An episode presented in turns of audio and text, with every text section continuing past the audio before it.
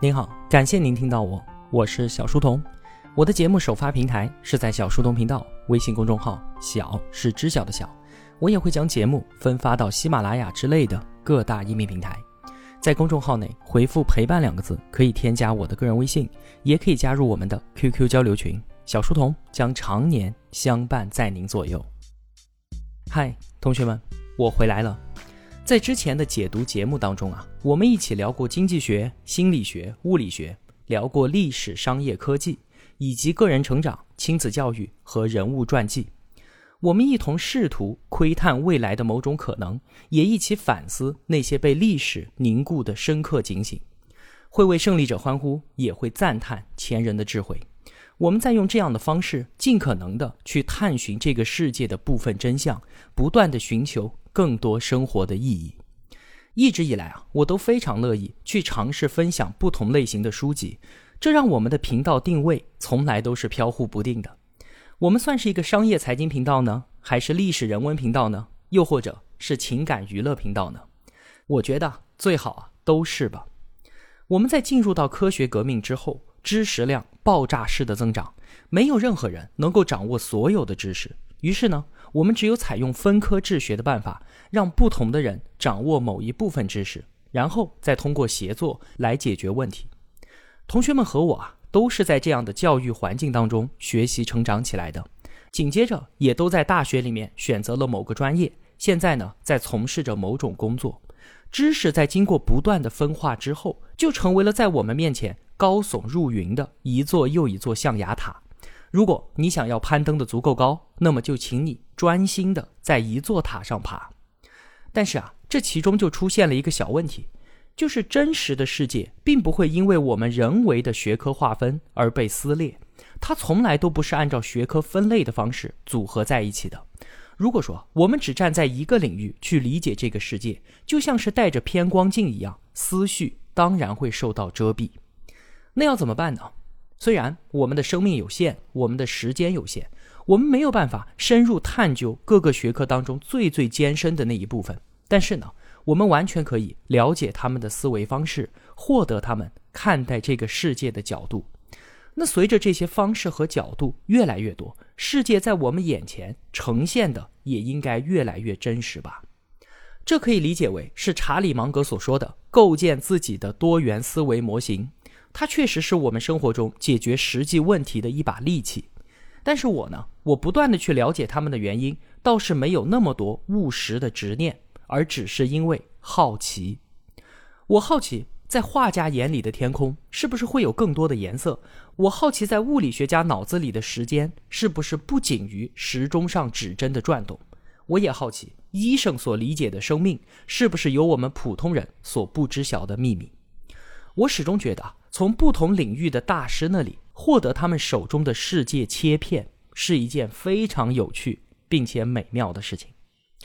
自从做频道以来啊，我一直都想分享一本医学科普书，来帮我们一起打开这个领域的大门。那在我的备选书单里面呢，有这个领域分量很重的《我们为什么会生病》，也有备受追捧的阿图·葛文德医生的三部曲：《医生的修炼》《医生的精进》和《最好的告别》。还有最近几年非常火的《重病之王：癌症传》，这些书啊都非常非常的棒，但是我总是觉得还不够满意，差那么一点意思。直到我拿到这本博士宁医学通识讲义，我一下子就明确的知道我要的就是它。这本书呢上个月才出版，是由收费音频课程博士宁医学通识整理编辑而来。那我怀着对于作者的敬意和感谢，在这儿把这门课程。推荐给所有同学们。作者博士宁，他是北京大学第三医院重症医学科，也就是我们所说的 ICU 的医生。我们都知道，ICU 那个地方是抢救危重病人的，应该算是我们这个世界上距离死亡最近的地方了吧？十八年的医院工作生涯，博士宁每天都在和死神近距离的搏斗。他每天想的都是怎么让病人能够活下来。但是啊，医生的能力他毕竟是有限的。我们人类要怎么才能够整体的提升应对病魔的能力呢？答案似乎显而易见。如果说我们每个人都能够对医学有一个全面的了解，那当我们应对疾病的时候，就不会显得那么无助了。于是，博士您就把他自己这十八年来对于健康、疾病、生命和对于医生这个职业的理解和认知总结了出来，让你我这样没有任何医学专业知识的人也可以快速的掌握医学的精髓，把他们医生处理复杂问题的智慧为己所用。这本书的副标题啊，叫做“每个人的一生都应该上一次医学院”。为什么这么说呢？因为在实用的层面有这么三个理由。首先，我们需要了解医生是怎么思考的。人这一辈子啊，可以不跟任何人打交道，唯独医生除外。你不可能不生病吧？那了解医生的想法，让我们在需要的时候呢，能够和医生有效的沟通，共同决策，这就极大的提升了我们运用医疗资源的能力。这是第一个理由。其次呢，我们对于医疗知识竟然存在那么多的盲区，这是一件多么可怕的事情啊！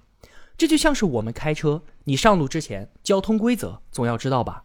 你总要懂一点最基本的机械原理，必要的时候能够自己动手换个备胎吧？那与别人发生刮蹭的时候，该怎么报保险？我们应该要了解吧？可是呢，我们最宝贵的身体，关于疾病，关于健康，有一大堆非常重要的常识。我们竟然根本就不知道。那比方说，为什么我们平时感觉都很健康，但是突然就有重病找上我们呢？为什么现在癌症的发病率会那么高，而且一发现它就是中晚期呢？还有，我们总以为杀灭细菌、保持干净才能够健康，可是孩子在成长的过程当中反而不能太干净，要让他们有接触微生物的机会，这是为什么？再有。为什么现代医学越来越发达，可是还有那么多的病治不好呢？等等等等的问题都那么重要，我们当然需要知道他们的答案，为我们自己，也为我们的家人。最后一个了解医学的理由是借鉴医学的智慧。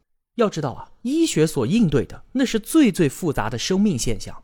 这本书将会带我们绕到医生的背后，把古往今来的医学知识和历史展现开来。让我们了解极具智慧的医生群体，他们是怎么思考和怎么解决问题的，让医学这个发展了两千五百多年的智慧能够有机会为我们自己所用。那后面的这段时间啊，就让我们来跟随作者博士您一同领略医学的奇妙。今天的这期节目呢，我们就来聊一聊医学里面几个最基本的底层概念，这些东西呢，也是整本书的理论基础。首先，第一个。为什么我们需要医学？同学们可能会讲，这还用问吗？那当然是治病救人啊！之前有多少不治之症都被我们给一一攻克了。要知道，在现代医学诞生之初，我们人类的平均寿命才三十岁，而现在已经超过七十了。那现代医学的进步会让我们产生这样的感觉：我们已经离不开医学了。如果没有医学，我们将活不下去的。但其实啊，这只是个错觉罢了。没有医学。人类照样可以延续，为什么呢？因为啊，我们并不是在完全依靠现代医学去对抗那些灾难、对抗那些疾病。我们的终极武器不是医学，而是我们人体自身的基因多样性。所以啊，医学它并不能够保证我们人类整体的延续和生存，但是它对于我们这些个体的意义却是极为重大的，因为它能够让个体有尊严的活下去。生命第一就是医学存在的意义。医学院所教授的最最重要的理论和技术，以及医院的所有制度和流程，都是为了能够让患者活下来。为了达到这个目的，在很多情况下，医生甚至会使用一些看似不理性的方法。举个例子，话说在几十年前，因为不能够把心脏里面的血给引到体外，所以就没有办法打开心脏来做手术。心脏是当时外科手术的禁区。那那个时候啊，得了先天性心脏病的那些孩子就只能够等死了。一直到一九五四年，美国心脏外科医生沃尔顿·里拉海，他实在是不愿意眼睁睁地看着一个又一个的孩子在他面前死去，于是他做了一个大胆的尝试，让孩子和父亲两个人的血管连在一起，把孩子心脏里的血液引流到父亲的身体里，然后做手术，做完之后再把血给输回来。那李拉海作为当时的医生，不冒险做这样的手术，那可是天经地义的，因为之前从来就没有人尝试过。而如果你做了，并且失败了，那可就是一尸两命，你自己的职业生涯就此断送。但是呢，生命第一，这让李拉海突破原有的限制，去争取各种可能性。最后手术成功了，但是孩子还是因为肺炎不幸去世。但是之后呢，不断有孩子因为这样的手术获得了生的机会。所有的这一切都只是为了两个字：活着。当然了，仅仅活着还是不够的，我们还需要有尊严的活着。很多疾病都会让患者失去尊严，比方说先天的聋哑病人，听不见也就不会说话，他怎么能够像正常人一样拥有尊严呢？比方说癌症晚期的病人，比死亡更加可怕的是叫人痛不欲生的疼痛折磨。再比如说，失去肢体的病人需要用爬行来移动身体，那虽然活着，但是尊严在哪里呢？再比方说，精神分裂的病人发病的时候会被别人捆起来，甚至早年间用手术破坏脑前额叶的方式让病人安静下来。那手术之后，病人失去了高级思维活动，变成一具行尸走肉，这又有何尊严呢？那么医学能为他们做一些什么？我们有了人工耳蜗，让先天聋哑的孩子能够听见声音，就能够学会说话。对于晚期癌症患者，通过手术和药物的方式减轻他们的痛苦，让病人有尊严的度过生命最后的时光，这比多活几天来的要重要的多得多。我们有假肢，让肢体残缺的病人能够恢复行动能力；精神分裂患者也已经有了治疗药物，可以让他们像正常人一样的回归到社会活动。所以说。让患者有尊严的活下来，生命第一，永远是医学存在的终极理由。这是我们要达成的第一个共识。第二个话题呢，博士您完全刷新了我对于疾病的认识。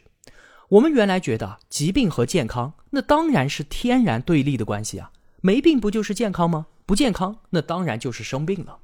虽然说世界卫生组织给健康下的定义也是没有疾病，但是呢。医生们其实根本不认可这个说法，为什么呢？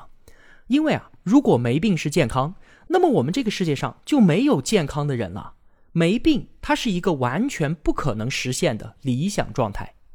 事实上啊，疾病和健康之间并不存在一条清晰的界限。比方说，每个人随着年龄的增长，血管逐渐老化，出现斑块，不断的变窄，那得冠心病的风险也就在不断的增加。那这个时候，你说人是健康的吗？那当然是健康的，没有出现任何的疾病反应啊。但是他算是生病了吗？也算，因为血管上面出现了斑块，所以这就是一种健康和疾病共存的状态。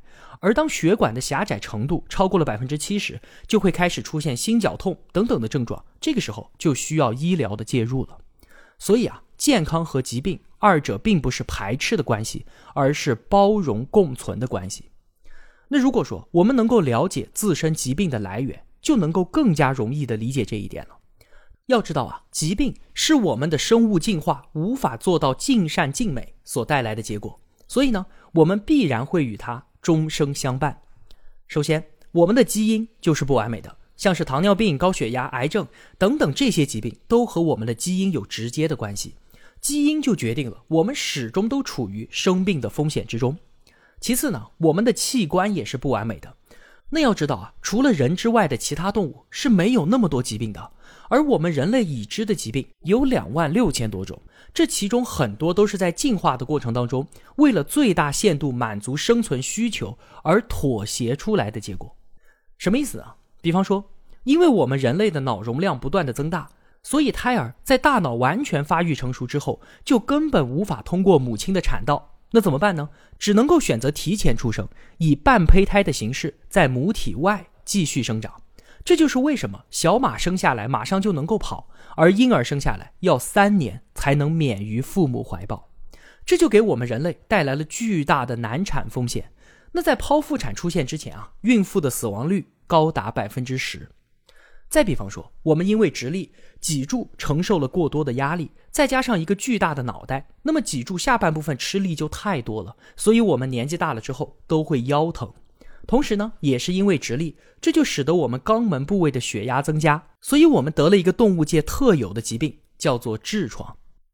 再来，双手解放，全身压力都交给了我们的双腿，腿骨就不得不变粗，但结果呢，密度跟不上，钙还容易流失。所以，我们年纪大了，腿脚都不好使，还容易骨折。你看，等等的这些例子可以说是不胜枚举。这些都是我们在进化的过程当中所做出的妥协、做出的让步。最后是我们的适应能力也是不完美的。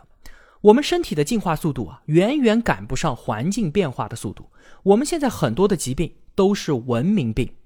一个最直接的例子，数百万年来的进化，我们已经适应了饱一顿饥一顿的日子。结果现在呢，我们衣食无忧，顿顿饭都能够吃饱。那自然的结果就是高血糖、高尿酸、高血脂随之而来。我们没有办法消除自身基因、器官和适应能力上的不完美，这也就注定了疾病要与我们终生相伴。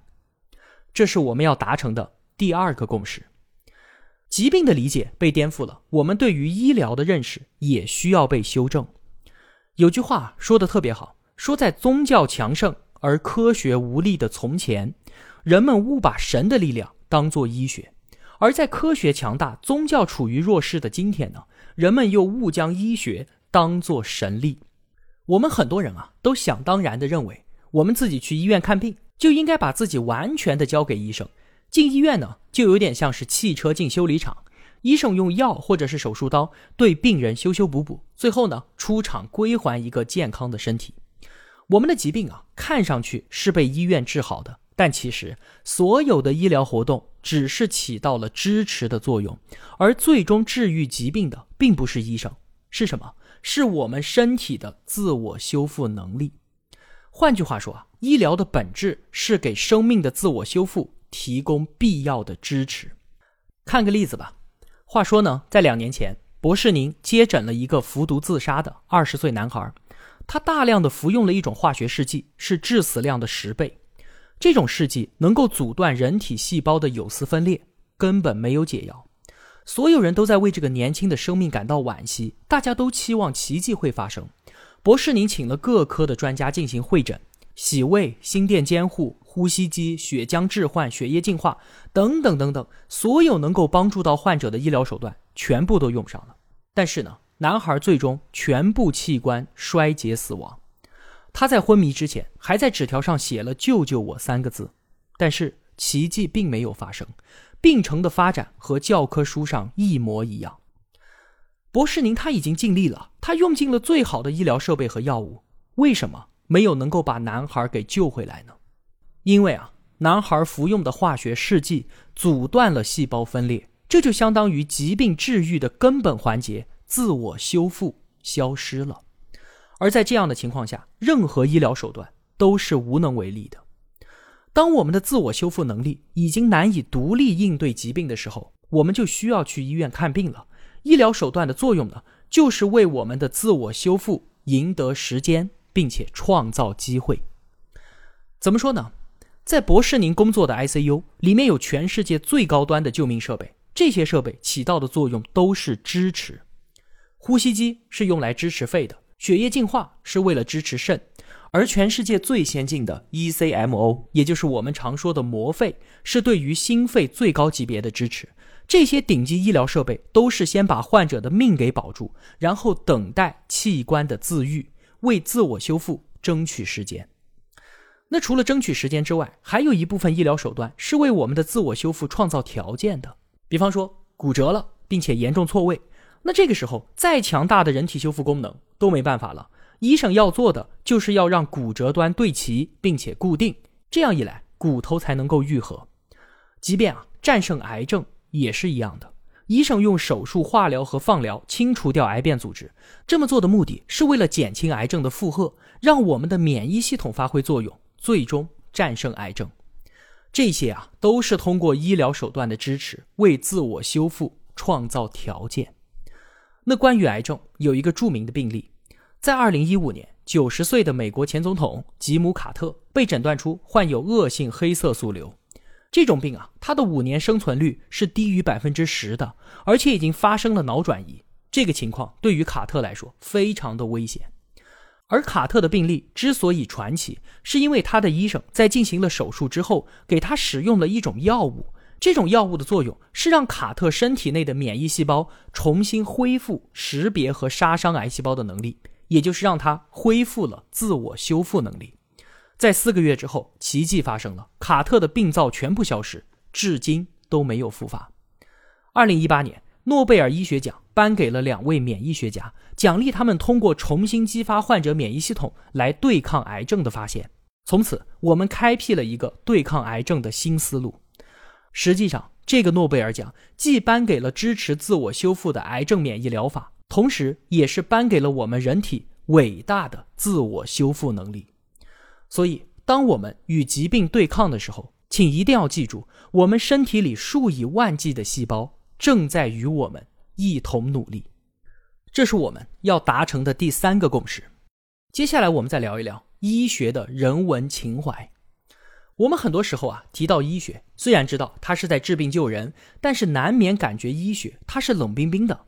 患者在医生的眼里，很多时候就是一个又一个生理指标数字，是不是这样的？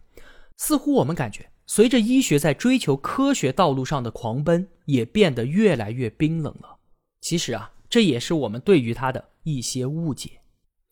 博士，您做了一个很好的比喻，他说啊，医学在他看来就是一个倔强的老头。看上去他经验阅历非常的丰富，坚持原则，不懂得变通，永远都在用数据说话。但其实啊，他的慈爱与温情是隐藏在他冰冷的面具之后的。医学的人文情怀一定是伴随着科学技术的进步才得以体现的。举个例子啊，在很久以前，因为我们的技术所限，我们用火烧、烙铁、化学腐蚀等等这些办法来治疗乳腺癌。那今天看来，这种做法当然是非常残忍的，既不科学也不人文。后来呢，有了外科手术，但是当时啊，要切除乳房、乳房下的肌肉组织、周围的淋巴，甚至是肋骨都要切除。手术的创面非常大，患者要承受巨大的痛苦。手术之后，胳膊严重水肿，自己梳头都困难，而且没有了乳房，让患者极度的自卑。那又到了现在呢？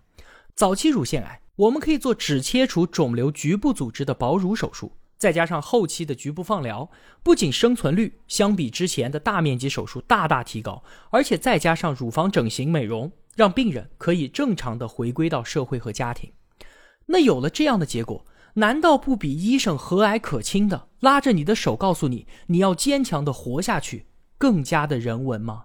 所以啊，医学的人文一定是有着科学进步作为坚实基础的。没有人文的科学当然是傲慢的，但是没有科学的人文，它就是滥情。那最后一个话题呢？我们聊一聊医生和患者的关系。很多人觉得，我花钱去医院看病，那我就是消费者，我购买的就是医生的诊断、治疗、药物和服务。但其实呢，这样的认识啊，那也是不对的。医疗存在特殊性，而把医疗当做消费，这就是激发医患矛盾最常见的原因。那如果说啊，医疗是消费，那么消费内容、消费的流程和目标都应该是提前确定好的。但是因为每个人的个体差异，所以治疗的过程和手段也都完全不同。那如果医疗是消费，消费者不满意可以要求退款吗？医疗可以搞打折促销吗？当然不可以。那既然医疗行为它不是消费，那又是什么呢？我们国家的外科医学泰斗裘法祖先生说啊，治疗就像是过河。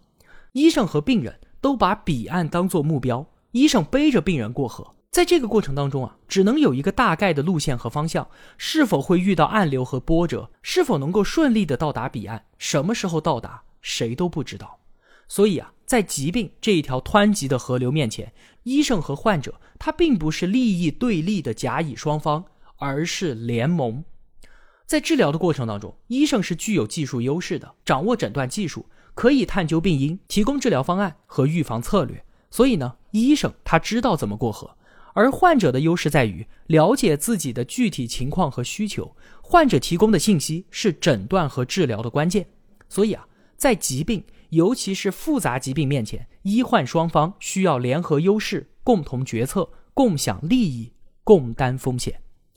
作者博士，宁治疗过一个羊水栓塞的产妇。被送进 ICU 的时候，他的心脏多次停跳，多器官衰竭，凝血功能衰竭，严重脑水肿，休克，情况非常非常的危急。